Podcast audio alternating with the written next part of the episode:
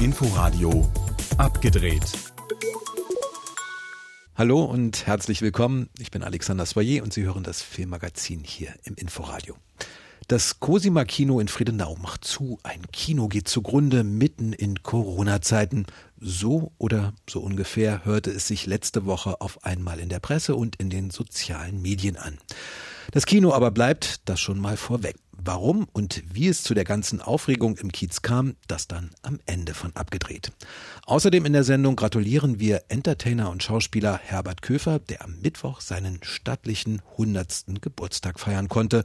Und wir reisen mit dem deutschen Film nach New York zum German Film Office, das sich um die Präsenz deutscher Filme in den USA kümmert. Los geht es aber erstmal wie gewohnt mit Neuzugängen und Tipps aus dem Heimkinoangebot. In der Sektion Film ab gegen Rechtsextremismus in der ZDF-Mediathek findet sich David Nenz beeindruckendes Kinodebüt Kriegerin. Ein Blick auf die kleinstädtische, brutale und alltägliche Denke des Rechtsextremismus und die Läuterungstragödie eines jungen Mädchens.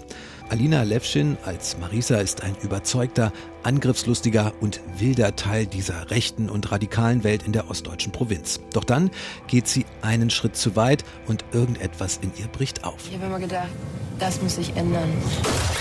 Das muss passieren.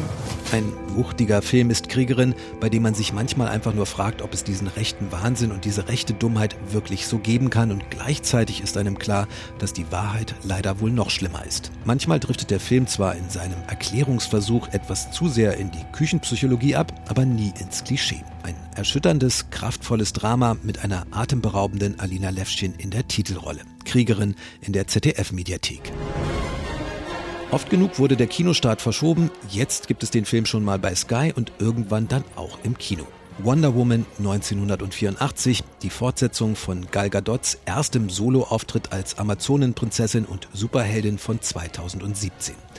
Diesmal, sechs Jahrzehnte später, in den 80ern, geht es um einen göttlichen Wunschkristall, der ihr zwar ihre große Liebe aus Teil 1 zurückbringt, aber ansonsten für einen möglichen Weltuntergang und eine große Gewissensfrage sorgt.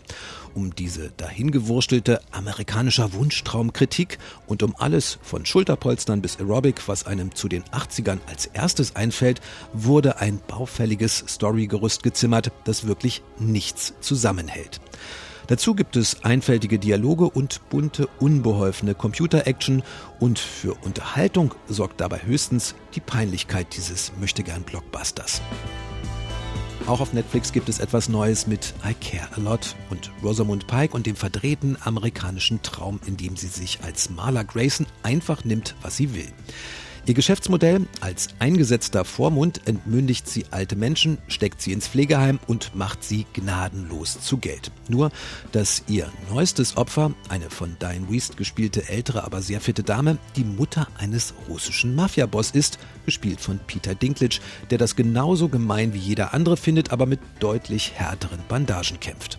Ein bisschen Gesellschaftssatire ist das, vor allem aber ein Zweikampf zweier Fieslinge. Und genau das ist dann auch das größte Problem dieser durchaus stylisch düsteren Komödie I Care a Lot, dass man sich weder um das Leben der einen noch um das des anderen sorgt. Auf Netflix. Auf Arte und in der Arte Mediathek gibt es mit Paul Thomas Andersons There Will Be Blood ein Meisterwerk zu sehen, das für viele als Citizen Kane des 21. Jahrhunderts gilt. Einerseits inhaltlich, weil der Film die Geschichte eines self-made Ölmannes in den letzten Jahren des Wilden Westens erzählt. Andererseits, weil diese unglaublich fesselnde Leinwandoper mit dem dafür Oscar gekrönten Daniel Day-Lewis in der Hauptrolle immer wieder in den Top-Ten-Listen des 21. Jahrhunderts gefeiert wird. Ein immer gültiges, allumfassendes Drama über Macht, Freiheit, Glauben, Gewalt und Gier. Tobt ein Kampf in mir. Ich muss einfach immer gewinnen. Daniel Day-Lewis ist eine schauspielerische Naturgewalt in diesem Film, der sich einem mit wachsender Bedrohlichkeit nähert und selbst in seinen stillen Momenten vor lauter Kraft nur so strotzt. Alarmierend, packend, ein mächtiger Film und ein intensives, überragendes und einzigartiges Filmerlebnis. There Will Be Blood auf Arte und in der Arte Mediathek am Wochenende. Ein paar Empfehlungen und Neuvorstellungen aus dem aktuellen Streaming-Angebot.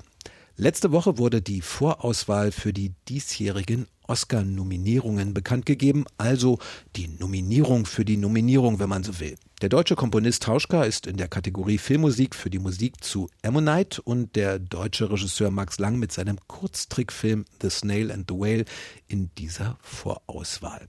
Leider nicht dabei, leider nicht auf dieser Shortlist in der Kategorie bester nicht englischsprachiger Film ist und morgen die ganze Welt von Julia von Heinz, der deutsche Oscar-Vorschlag. Wie präsent ist überhaupt das deutsche Kino, der deutsche Film in Amerika und wie kann man ihn vielleicht noch präsenter machen? Darum kümmert man sich seit letztem Herbst im neu eröffneten German Film Office New York. Ein Beitrag von Peter Mücke. Er wollte gut sein. Polizei! Aber man hat ihn nicht gelassen. Warum hast du mich hier mit reingezogen? Um dir zu zeigen, wer du bist. Burhan Kubanis moderne Interpretation des Alfred Döblin-Romans ist eine der wenigen deutschen Produktionen, die einen Verleih in den USA gefunden haben. Auch dank des German Film Office in New York, eine gemeinsame Initiative von zwei sehr unterschiedlichen Partnern, sagt Geschäftsführer Jörg Schumacher. Einmal das German Films als offizielle Agentur, die deutsche Filmvertriebsförderung im Ausland macht. Die haben ein kommerzielles Interesse dran, sozusagen Kinofilme aus Deutschland und Kinoproduktionen aktuelle im ganzen Land zu vertreiben betreiben. Und das Goethe-Institut als das Deutsche Kulturinstitut hatten einen eher künstlerischen Blick auf die Zusammenarbeit. Dieser Spagat spiegelt sich auch im ersten Filmpaket wieder, das jetzt unter dem Titel Kino Germany Now mit englisch untertitelten Originalfassungen an den Start gegangen ist. Fünf Spielfilme, darunter Berlin Alexanderplatz, aber auch vier Kurzfilme und vier abendfüllende Dokumentarproduktionen wie Ökonomia der Kölner Filmemacherin Carmen Losmann. Man lernt nicht, wie das Geldsystem funktioniert. Und es ist nicht nur so, dass man es nicht lernt, sondern man lernt es falsch. Diese ökonomische Wissenschaft dient der Verschleierung von Macht. Oder Exil, eine europäische Koproduktion über einen aus dem Kosovo stammenden Pharmaingenieur, der sich in Deutschland gemobbt und schikaniert fühlt. Ein Berlinale-Film, der noch Ende vergangenen Jahres in einem Open-Air-Kino in Brooklyn gezeigt wurde. Ein sehr intensives Drama und das eben äh, vor der Silhouette von Manhattan ähm, am Abend, wenn die Sonne untergeht, vom Wasser des East Rivers zu zeigen, das ist das Highlight für mich gewesen. Vielleicht auch, weil es bislang die einzige richtige Kino Kinovorführung des German Film Office war. Denn in New York sind die Kinos seit März geschlossen, genauso wie Theater und Konzertsäle, weshalb die Vermarktung des ersten Filmpakets praktisch nur online läuft, aber durchaus erfolgreich, sagt die Leiterin des Auslandsbüros Sarah Stevenson. Die Streaming-Plattformen sind hier sehr weit verbreitet und deswegen wurde virtuelles Kino eigentlich auch sofort sehr positiv aufgenommen. Kinos und Streaming-Dienste in den USA können noch bis Juli einzelne Titel oder auch das gesamte Filmpaket abrufen. Dann soll eine Zwischenbilanz gezogen werden. Das Ziel, etwa alle sechs Monate ein neues Kino Germany Now Paket zusammenzustellen. Das Interesse am deutschen Film sei in den USA durchaus vorhanden, sagt Stevenson. Das sind aber oft nicht jetzt die Kassenschlager aus Deutschland natürlich, sondern die Filme, die vielleicht im Berlinale Wettbewerb gelaufen sind oder in anderen Sektionen oder auf anderen internationalen Filmfestivals. Solche Filme kommen hier in der Regel bei einem Arthouse-Publikum gut an und sind auch gefragt. Peter Mücke mit einer positiven Zwischenbilanz für den deutschen Film in Amerika und aus dem German Film Office New York. Herbert Köfer ist eine Legende. Schauspieler, Fernsehpionier und einer der beliebtesten Entertainer Ostdeutschlands. Er hat die erste und die letzte Sendung des DDR-Fernsehens moderiert und in über 300 Film- und Fernsehproduktionen mitgespielt. Und er tut es noch immer. Köfer gilt als ältester noch aktiver Film- und Theaterschauspieler in Deutschland. RBB-Reporter Olaf Kosat gratuliert ihm zum ebenfalls legendären 100. Geburtstag, den Köfer am Mittwoch feiern konnte. Es soll eine schwere Geburt gewesen sein an jenem 17. Februar 1921 in Berlin. Eine Steißgeburt. Ja, es stimmt. Ich habe die Welt mit meinem Hinterteil begrüßt. So beweist Herbert Köfer schon in den ersten Sekunden seines Lebens seinen Sinn für Humor. Dabei wechselt er nach dem Schauspielstudium am Deutschen Theater zunächst ins ernste Fach. Er wird der erste Nachrichtensprecher im deutschen Fernsehen überhaupt und präsentiert 1952 die Premiere der aktuellen Kamera.